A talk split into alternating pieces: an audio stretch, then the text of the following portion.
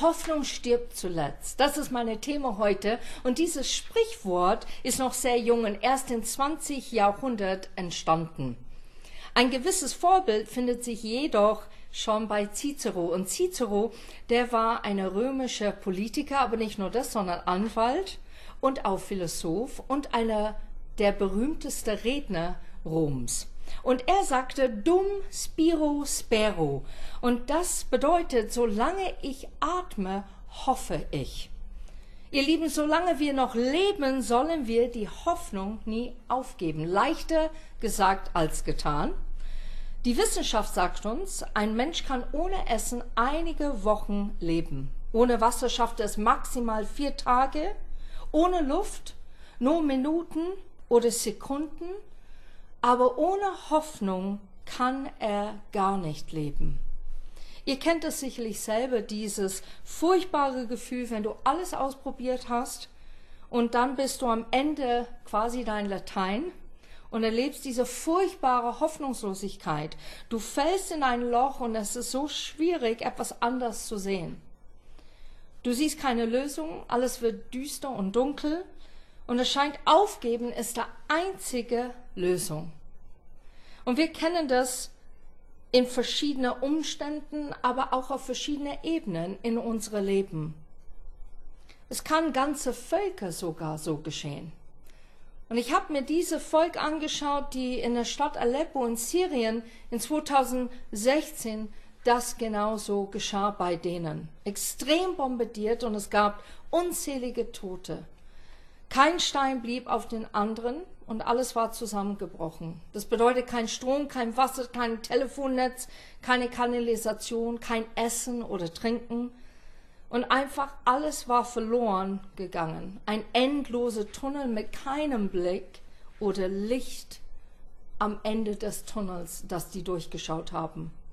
Und dann dachte ich mir, es gibt nicht nur diese Volk in Syrien, der sowas erlebt hat in Aleppo, sondern es gibt mehrere Völker, die immer wieder heutzutage leiden. Aber wie war das in der Bibel? Hat ein Volk überhaupt gelitten in der Maßen, wie wir heute das erleben in die Nachrichten oder zuschauen von Weitem, wie Menschen wirklich Verfolgung erleben oder leiden in einem Maß, wo wir das manchmal von unserem Kopf her nicht begreifen? Ja, es gab's. Und zwar war das Volk Israel. In 750 vor Christus geschah genau das die Israeliten. Es gab keine Bomben, aber die waren ständig unter Attacke. Und das Buch Jesaja beschreibt das sehr, sehr gut. Es wird beschrieben, wie das Volk der Israeliten in großer Not waren und wie die Gott durch den Prophet Jesaja sprach. Jesaja war quasi der Sprachrohr Gottes und soll dem Volk das weitersagen, was Gott ihm mitteilt. Propheten insgesamt waren und sind immer noch die Sprecher für Gott. Sie traten vor allem in Krisen und Notsituationen auf, Sie hielten ihre Botschaften von Gott durch Träume oder Visionen und sie verkündigten die Pläne Gottes. Die Wurzel des Namens Jesaja finde ich auch so interessant und zwar es bedeutet retten, befreiend, in der Not helfen. In die masoretischen wird dies Yasa Yahu geschrieben und das erste Teil Yasa bedeutet Hilfe und der zweite Teil Yahu ist ein Kurzform für Yahweh. So der Name bedeutet Hilfe ist Yahweh oder geholfen hat Yahweh. So Gott ist unser rettender Helfer in der Not. Und damit wir das einfach besser verstehen, müssen wir einfach schildern oder musste ich schildern, wie Jesaja aufgestellt ist und aufgebaut ist, damit wir begreifen, was alles da geschah. Zum geistlichen Hintergrund, die ersten zwölf Kapitel von Jesaja durchzieht eine vierfache Abfolge. Die erste ist die Sündenaufdeckung, die zweite ist die Ankündigung des Gerichts, die dritte Wiederherstellung durch Yahweh, durch Gott selber und die vierte ein künftiger messianischer König, Retter. Dann geht es weiter in Kapitel 24 bis 27 und das bezieht sich auf die ganze Erde und sind ein thematischer Einheit. In Jesaja Kapitel 24 bewirkt Jahwe die Verwüstung der ganzen Erde. Und dann geht es weiter in Kapitel 25, 27, gewährte inmitten dieser universalen Verwüstung Rettung, nämlich am Berg Zion. Kapitel 28 durch bis 35 sind durch den Schrei der Totenklage oder Wehen von die Menschen an wechselnde Adressaten gerichtet und immer wieder durchwoben durch ein eingestreute Gnaden oder Heilsworte. Zum politischen Hintergrund, das ist auch wichtig zu erklären, wie es war in der Zeit, als Jesaja da lebte und als Sprachrohr war für Gott.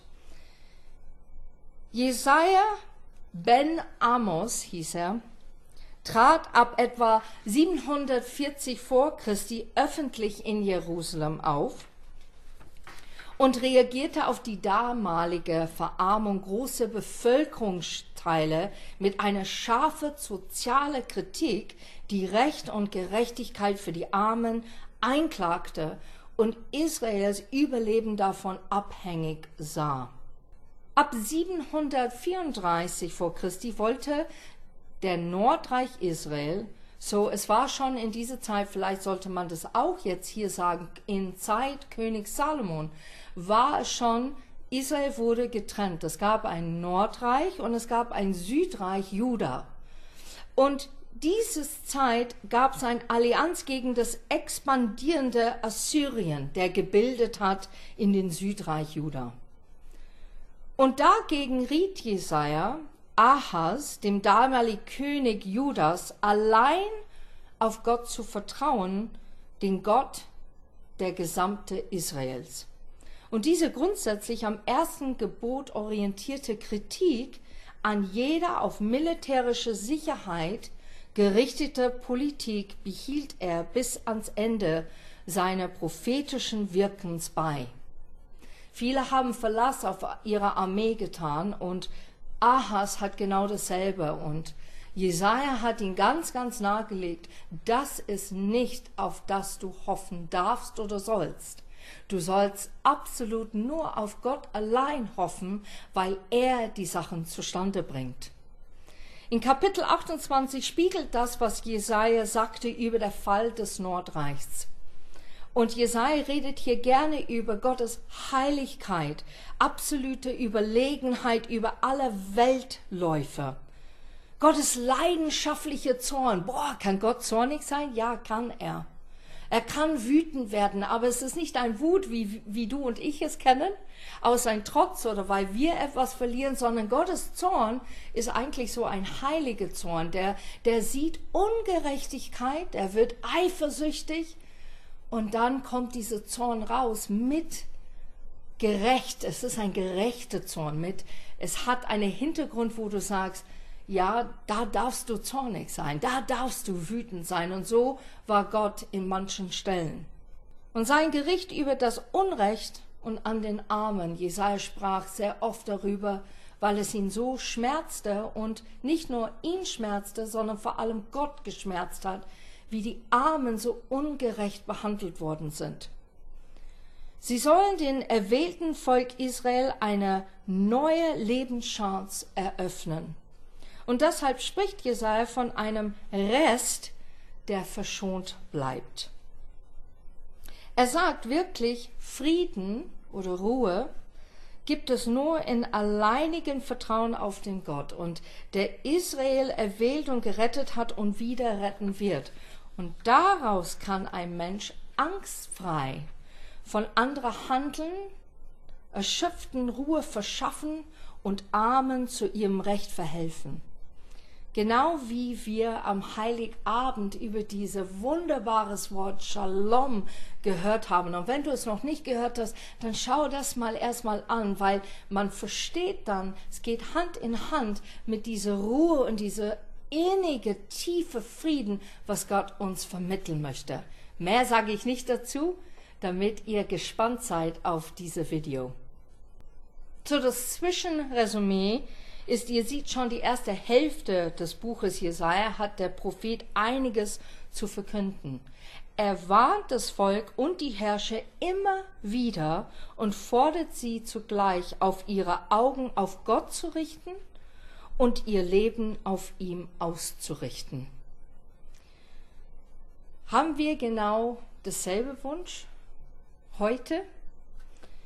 Heute möchte ich euch ermutigen, immer wieder auf das zu sehen, was Gott zu den Umständen sagt, in denen die du gerade befindest. Ich kenne diese Gedanken sehr gut. Gott, wenn du mir hilfst, dann werde ich an dir glauben. Als ob Gott erleichtert oder froh ist, ach Gott sei Dank, sie glaubt an mich. Ach, und wir tun Gott einen Gefallen, aber so ist es eigentlich gar nicht. In unserem menschlichen Verstand denken wir, wenn ich sage, okay Gott, wenn du das und das für mich schaffst oder ermöglichst oder eine Lösung findest oder eingreifst, wo ich so dringend Hilfe brauche, dann, dann verspreche ich dir, ich glaube an dich. Gott braucht nicht uns unbedingt. Er sehnt sich, mit uns Gemeinschaft und Freundschaft zu haben. Aber wir tun ihm keine große Gefallen an dem, dass wir ihn glauben. Im Gegenteil, wir sollen selber an Gott glauben, weil wir es so dringend nötig haben. Bitte tu mir heute eine Gefallen und erkenne, wer Gott wirklich ist und dass er nicht wie ein Mensch denkt. Ich weiß, dass es schwierig ist und deshalb muss man Gott einfach kennenlernen, indem dass man Bibel liest, zu erkennen, wie er so richtig tickt, was er denkt, wie hat er agiert oder reagiert auf manche Sachen, damit wir begreifen, wie wirklich Gottes Herz tatsächlich aussieht, was seine Absichten sind im Leben. Er ist Gott und er fühlt für uns und er möchte uns helfen und trösten und bei uns stehen und er hat uns unwahrscheinlich lieb. Und deshalb hat er natürlich seinen Sohn gesandt am Kreuz. Das ist der Grund, warum er uns so lieb hat. Er wollte dringend einen Plan haben, der die ganze Bevölkerung rettet auf dieser Erde. Aber er ist trotzdem ganz anders. Er weiß alles und er hat uns geschaffen. Wir haben ihn nicht geschaffen. Er hat uns geschaffen und er ist der Schöpfer und wir sind das Geschöpf. Und ich glaube, wir sollen das immer wieder nachdenken darüber, weil es so wichtig ist. Wir sind so in unserer alltägliche Sache und Gott ist so wie eine, ja, wie wird man sagen, Fastfood-Kette. Ich brauche was, ich bete und schnell, zack, sollst du eingreifen. Aber das ist nicht der Beziehung, die wir mit Gott haben sollte. Der ist keine Versand-LKW, der schnell unser Paket liefert sondern der ist ein Gott, der gerne uns zuhört, aber gerne möchte, dass wir erlauben, dass er mehr in unser Leben reinkommt. Und wenn du das tust, beginnst du verstehen, was Jesaja verstanden hat, dass nicht nur deine Bedürfnisse erfüllt werden, sondern dass wir wie Jesaja ein Sprachrohr für diese Welt und die Menschen, die da drin leben sein können. Wir können so viel gute Dinge aus der Vergangenheit und aus der Geschichte generell lernen. Der sind so fünf Hauptpunkte, dass man sieht, wenn man Jesaja liest. Was Menschen in einer Krise taten, was sie widerstanden haben, wie sie sich entschieden haben, unter bestimmten Umständen zu leben, wie manche Erfolg waren und anderes leider nicht geschafft haben, und warum sie erfolgreich waren und warum nicht. Und das trifft, diese fünf Punkte treffen so eins zu eins auf uns heute. Ich finde die Bibel perfekt für das Leben im Allgemeinen. Und vielleicht sagst du ja, aber warum, Kerstin? Und das ist ganz leicht zu beantworten, weil sie damals wie heute der perfekte Ratgeber ist und Menschen haben in der Zeit Jesajas gelebt und nicht vieles hat sich zu heute verändert. Wir schweifen genauso ab von Gottes Wegen und versuchen es erst auf unsere Art zu machen. Bis wir zu der Erkenntnis kommen, ohne Gott in unser persönliches Leben werden wir weiterhin nur aus eigener Kraft und Energie nutzen, die nicht ausreicht und die uns oftmals erschöpft zurücklässt. und wo vieles so mühsam wird, weil wir es aus eigener Kraft und alleine nicht schaffen können. Und sollen wir auch nicht. Wir sind nicht geschaffen, es alleine zu schaffen. Ich sage das nochmal. Wir sind nicht auf dieser Erde alleine alles zu schaffen und meisten. So sind wir nicht gebaut oder kreiert worden von Gott. Und bis wir hoffentlich dann das wichtige Frage stellen, Wozu das Ganze? Und ich finde es so wichtig, dass wir Fragen stellen. Viele trauen sich nicht, wenn die ähm, anfangen zu glauben oder Gott kennenzulernen, oh, darf ich die allmächtige Gott Fragen stellen? Ich frage andauernd Fragen an Gott. Manchmal mit Empörung, manchmal einfach so, äh, warum hast du es so gemacht eigentlich? Erklär mir das. Und diese Fragen, das dauert ein bisschen vielleicht, bis ich eine Antwort kriege, aber ich bekomme die Antwort, indem ich einfach Gottes Wort weiterlese und erkenne, wie er Sachen gemacht hat. In weiterem Buch Jesaja von Kapitel 40 bis 66, und das ist wirklich sehr, sehr wichtige Kapitel, weil es sind alle über Hoffnung und Trost und Zuspruch. Und Israel hätte es dringend nötig gehabt, auch etwas Gutes von Gott zuzuhören. Und ich möchte ein paar Versen aus Jesaja 43 lesen. Und einige kennt das, weil es so wie quasi, ach, das ist mein Lieblingsversen, weil es sagt so viel aus und es ist so tröstlich und so gigantisch groß, dass man wirklich da Frieden in diese Versen finden kann. Wir fangen einfach an im Vers 1. Ein wunderbare Verheißung Gottes an uns, sein Volk. Hab kein Angst, Israel, denn ich habe dich erlöst, ich habe dich bei deinem Namen gerufen, du gehörst zu mir. Lass uns diese Worte in Jesaja für uns heute persönlich nehmen. Ich weiß, es steht Israel drauf, aber setzt einfach darum, hab keine Angst, Kerstin, denn ich habe dich erlöst. Setz dein Name einfach da drin und lese es wie ein persönlicher Brief an dich als ob Gott zu dir ganz alleine spricht. Das dürfen wir tatsächlich so machen. Damals sprach Gott immer zu seinem Volk. Und Gott ist gestern genau derselbe wie heute und in alle Ewigkeit und wird es auch in die Zukunft sein, weil er ist so in alle Ewigkeit. Seine Verheißungen an sein Volk gelten allen, die Jesus heute noch folgen, nachgehen und glauben. Er, der allmächtige Gott, kennt dich so persönlich. Und weil er dich geschaffen hat, das wissen wir so oft vom Kopf her, aber wenn wir es so innerlich richtig begreifen, hier ist so ein langer Weg vom Kopf zum Herz. Das ist, glaube ich, einer der längsten Wege in unserem Leben, der längste Straße, der je gebaut worden ist. Aber wenn wir es begreifen von unserem Kopf, der es richtig in unser Herz aufgeht, dann werden wir erstaunt sein und auch so dankbar sein, weil wir begreifen, es gibt einen Gott, der uns geschaffen hat, der uns mit uns leben möchte und auch gerne mit uns reden möchte. Weiter geht's im Vers 2. Wenn du durch tiefes Wasser oder reißende Ströme gehen musst, ich bin bei dir. Du wirst nicht ertrinken. Und wenn du ins Feuer gerätst, bleibst du unverzehrt. Keine Flamme wird dich verbrennen. Dieses Bild ist sehr aufwühlend, erfüllt mit Zerstörung und hoffnungslosen Umständen. Und ich frage dich heute, fühlst du dich so genau heute? Bist du gerade in dieser reizenden Ströme, diese Feuer, der einfach um dich ist und du kommst nicht raus, der Hitze ist unerträglich? Steht das Wasser vielleicht bis zum Hals? Werden deine Füße weggezogen von diesen Strömungen? Hast du das Gefühl, du wirst verbrennen und nur ein Haufen Asche wird übrig bleiben? Ich bin überzeugt, Gott möchte dir sagen, genau wie er es zu Israel gesagt hat, ich bin bei dir. Ich helfe dir. Vers 3, denn ich, der Herr, bin dein Gott, der heilige Gott Israels, ich bin dein Retter. Ich bezahle ein hohes lose Geld für deine Befreiung. Ägypten, Äthiopien und Seba. So viel bist du mir wert, dass ich Menschen und ganze Völker aufgebe, um dein Leben zu bewahren, diesen hohen Preis bezahle ich, weil ich dich liebe. Ich bezahle den hohen Preis, weil ich dich liebe. Das kennen wir auch aus Johannes 3, Vers 16. Gott hat die Welt so sehr geliebt, dass er seinen einzigen Sohn gesandt hat, um uns zu retten.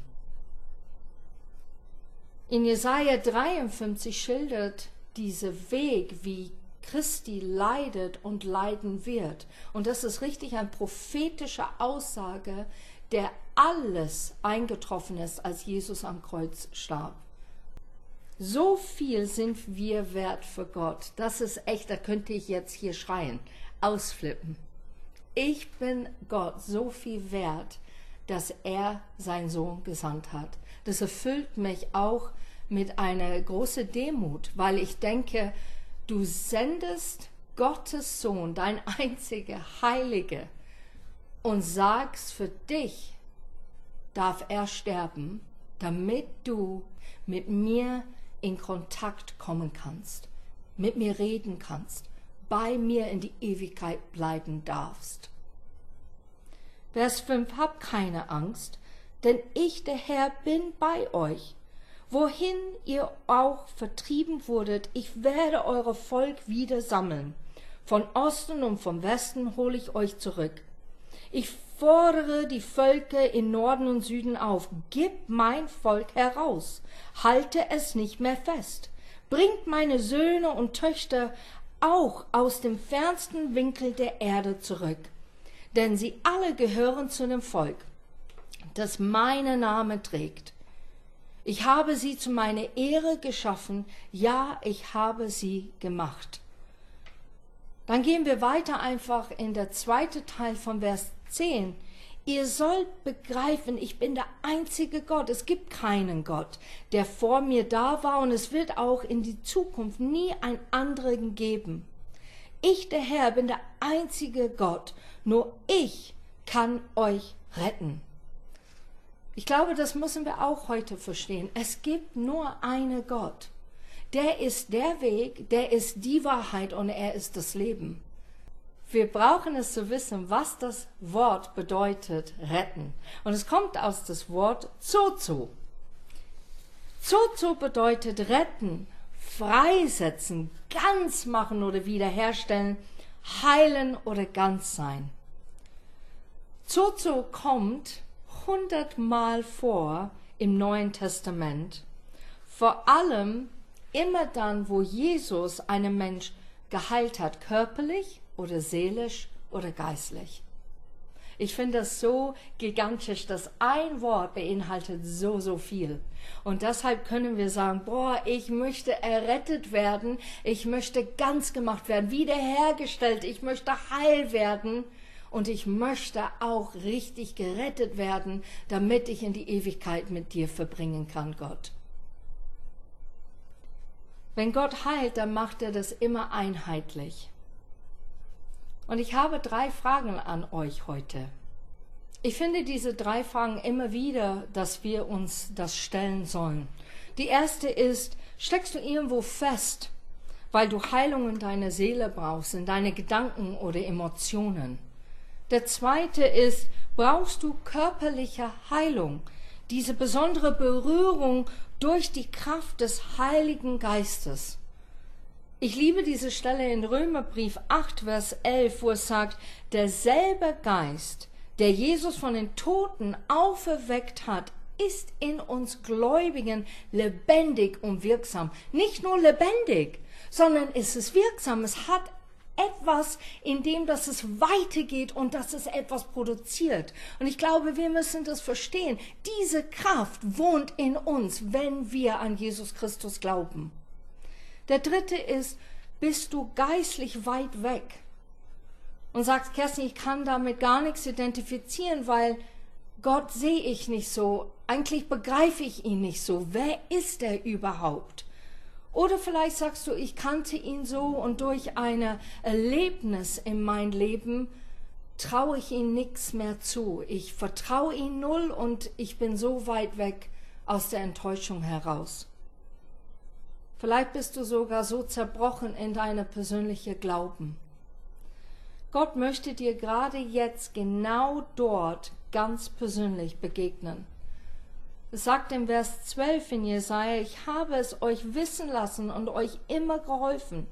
Durch die Propheten habt ihr von mir gehört. Hat je ein anderer Gott so etwas für euch getan? Ihr seid Zeugen, dass ich allein Gott bin. Und auch in Zukunft bin ich der Herr dieser Welt. Was ich in der Hand halte, kann mir niemand entreißen. Wer könnte mich daran hindern, zu tun, was ich will? Und ab Vers 18, doch ich sage euch, hängt nicht wehmütig diesen Wundern nach, bleibt nicht bei der Vergangenheit stehen. Ich kenne das auch allzu gut, wenn man sagt, Mai, wenn es nur so wäre. Oder wenn ich zurückblicke in mein Leben, ja, da, da konnte ich das und das machen. Da, oh, wenn die Zeiten zurückkäme, wäre das nicht schön. Wäre das nicht toll. Es war alles so leicht, so easy. Aber wenn wir ständig zurückdenken, dann sehen wir nicht vorwärts, weil unsere Gedanken und unsere Sicht hinten bleibt, statt eigentlich vorne zu gucken. Und dass Gott etwas Neues macht. Und ich liebe das, dass Gott wirklich das sagt. Auch in die Zukunft bin ich der Herr dieser Welt. Er möchte sagen, ich bleib auch nicht stecken. Ich bleib auch nicht stehen in Jesaja nur für mein Volk Israel, sondern ich bin ein Gott, der genauso gegenwärtig heute ist für alle Welt. Und in der Zeit konnte man nicht so reisen wie heute. So Gott hat eine Aussage, eine prophetische Aussage für uns, wo er sagt, ich bin der Gott in aller Welt, für diese Welt genau jetzt. So bleib nicht stehen und wehmütig, was wäre, ach, war das schön, sondern geh vorwärts mit ihm. Vers 19 Schaut nach vorne, denn ich will etwas Neues tun. Er hat schon begonnen. Habt ihr es noch nicht gemerkt? Durch die Wüste will ich eine Straße bauen. Flüsse sollen in den öden Gegend fließen. Er hat eine Straße gebaut in die Wüste, in deine persönliche Wüste, wo alles brach liegt, wo nichts floriert oder aufgeht oder blüht. Gott bahnt eine Straße und nicht nur das, sondern er tut auch Wasser, fließende Flüsse reinbauen und dass der öde Gegend wieder aufblühen darf in dein Leben. Das, was wir gelesen haben, zeigt uns ganz deutlich, dass es einen Gott gibt, der uns so sehr liebt. Und genau wie er das Volk Israel liebte, liebte er uns. Er zeigt es ganz deutlich. Er möchte uns persönlich begegnen. Er will uns wieder ganz zu machen, heilen, retten und wiederherstellen. Der Friede Fürst möchte uns sein Shalom schenken und wieder ganz und vollkommen machen und er schenkt uns Hoffnung und stärkt unser Glauben, egal wie es aussieht in unsere Stürme oder die Feuer, die wir begegnen oder die gewaltige Winde unseres Lebens. Er möchte etwas Neues machen. Vielleicht sagst du, ja, was Neues in der Welt, das ist klar. Gott möchte etwas Neues. Ja, möchte er. Aber er möchte mit dir anfangen, mit dir persönlich. Und danach weil du angesteckt sozusagen bist von Gott, dann prägst du deine Welt. Und deshalb kann Gott etwas bewirken in dieser Welt, weil er dich gebraucht hat, etwas zu verändern. Ich finde das echt eine Ehre. Das ist nicht eine Ausnutzung, sondern es ist eine Ehre. Er traut mir Dinge zu, weil er sagt, du schaffst es. Wir beide schaffen das zusammen. Kerstin, hast du nicht Lust? Und ich sage, ja, ich habe Lust. Und dann sehe ich, dass ich es nicht bin, sondern dass Gott etwas bewirkt in meiner Gegend, mit die Leute, mit denen ich begegne. Er berührt die, weil er der Gott ist, der in mein Leben wirkt. Ich finde das wunderbar. Und das sechste ist, nimm ihn ernst. Wir sollen Gott ernst nehmen, nicht mit einer Leichtigkeit. Das ist hier für uns die Realität, aber soll es nicht sein. Die Realität soll eigentlich die Ewigkeit sein. Und deshalb, wir nehmen Sachen, was wir gerade hier erleben, viel zu ernst. Und manchmal auch zu Recht, weil das sind ernste Lagen, die passieren in unserem Leben. Dennoch sollen wir diese Ernsthaftigkeit Gott geben, damit er seine Blick uns schenkt, wie er die Dinge sieht. Und wir werden nicht alles auf Anhieb verstehen oder begreifen, wenn wir gerade am Anfang sind, Gott kennenzulernen. Ich gehe jetzt mit Gott seit einigen Jahren und ich muss ehrlich sagen, der überrascht mich immer wieder neu. Und ich bin so froh darüber, weil er lebendig ist, weil er mir Sachen zeigt in meinem Charakter, wo er sagt, ja, das hast du begriffen, jetzt packen wir diese Seite jetzt an. Und auch, wo ich merke, oh, ich soll das nicht als selbstverständlich nehmen. Gott möchte etwas anders machen in diesem Moment, dass er vielleicht vor ein Jahr ganz anders gemacht hat, obwohl die so ähnlich ausgesehen haben, die Momente, die ich gelebt habe. Packen wir es an, der Jahr ist noch nicht zu Ende. Wenn du in tiefer Wasser stehst, sogar bis zum Hals, oder der Feuer ist zu heiß und kommt näher als je zuvor, oder du bist in einer Wüste und brauchst dringend eine Wegweisung. Gott ist da, dir das zu geben. Nimm ihn ernst. Das ist echt ein Anliegen von mir. Wende dich Gott zu, weil er wendet sich immer wieder dir zu. Er möchte dir helfen. Er möchte dir eine andere Blick und Sichtweise zeigen, was du gerade erlebst. So als Ermutigen, wir werden es anpacken. Die Hoffnung stirbt zuletzt und das ist so wahr.